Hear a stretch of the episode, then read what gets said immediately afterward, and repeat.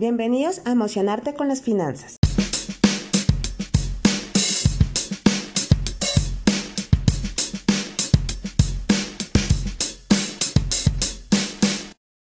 Mi nombre es Edna Navarro y cada semana les traeré herramientas y tips necesarios para lograr una relación saludable y armoniosa con sus finanzas. Me apasiona la idea de transmitir mi conocimiento a otras personas y que esas personas hagan un efecto multiplicador en muchas más.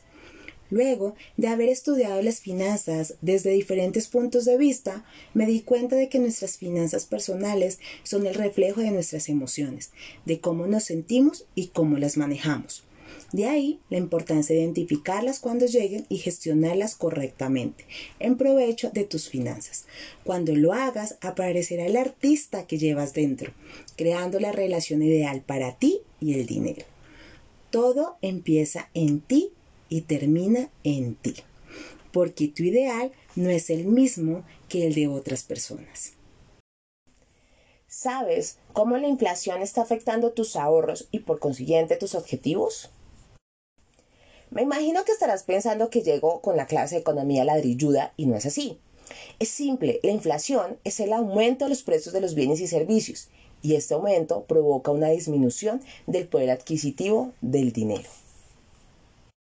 Pero no te preocupes, todo el mundo habla de inflación hoy en día, pero lo más importante es conocer y aprender de esto.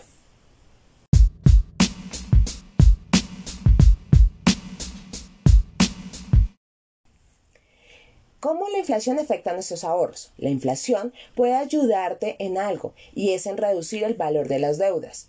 Pero, espera, no te pongas tan feliz.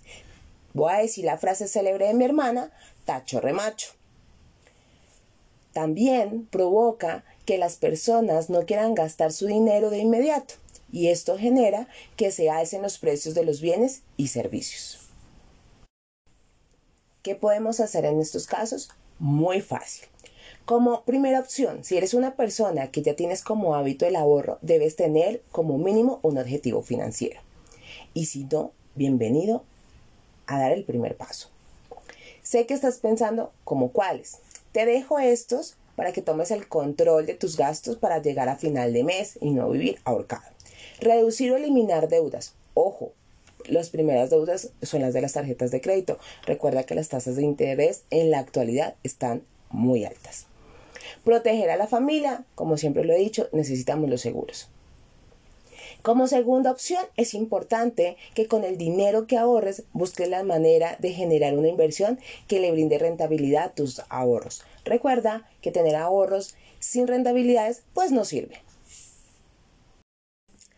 Y si estás en Colombia, que estás viviendo con una inflación a tope, que realmente es las redes sociales, los noticieros, los periódicos, todo el tiempo, sus noticias principales es Colombia tiene la inflación a tope. Así que la pregunta al millón sería, ¿en qué invertir?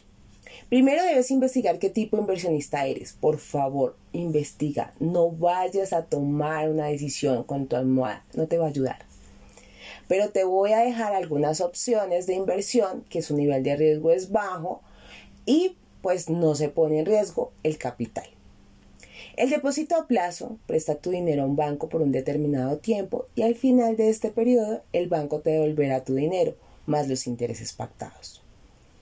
La otra opción es bienes raíces. Es una muy muy buena inversión a largo plazo y te da una tranquilidad eh, muy muy buena a largo plazo también.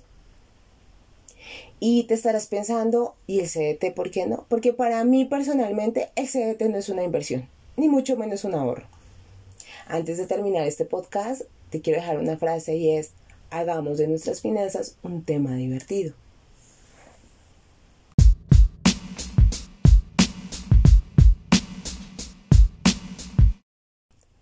Las finanzas más que un tema de números es un tema emocionarte. Con esto finalizo este podcast deseándote que sea de gran ayuda.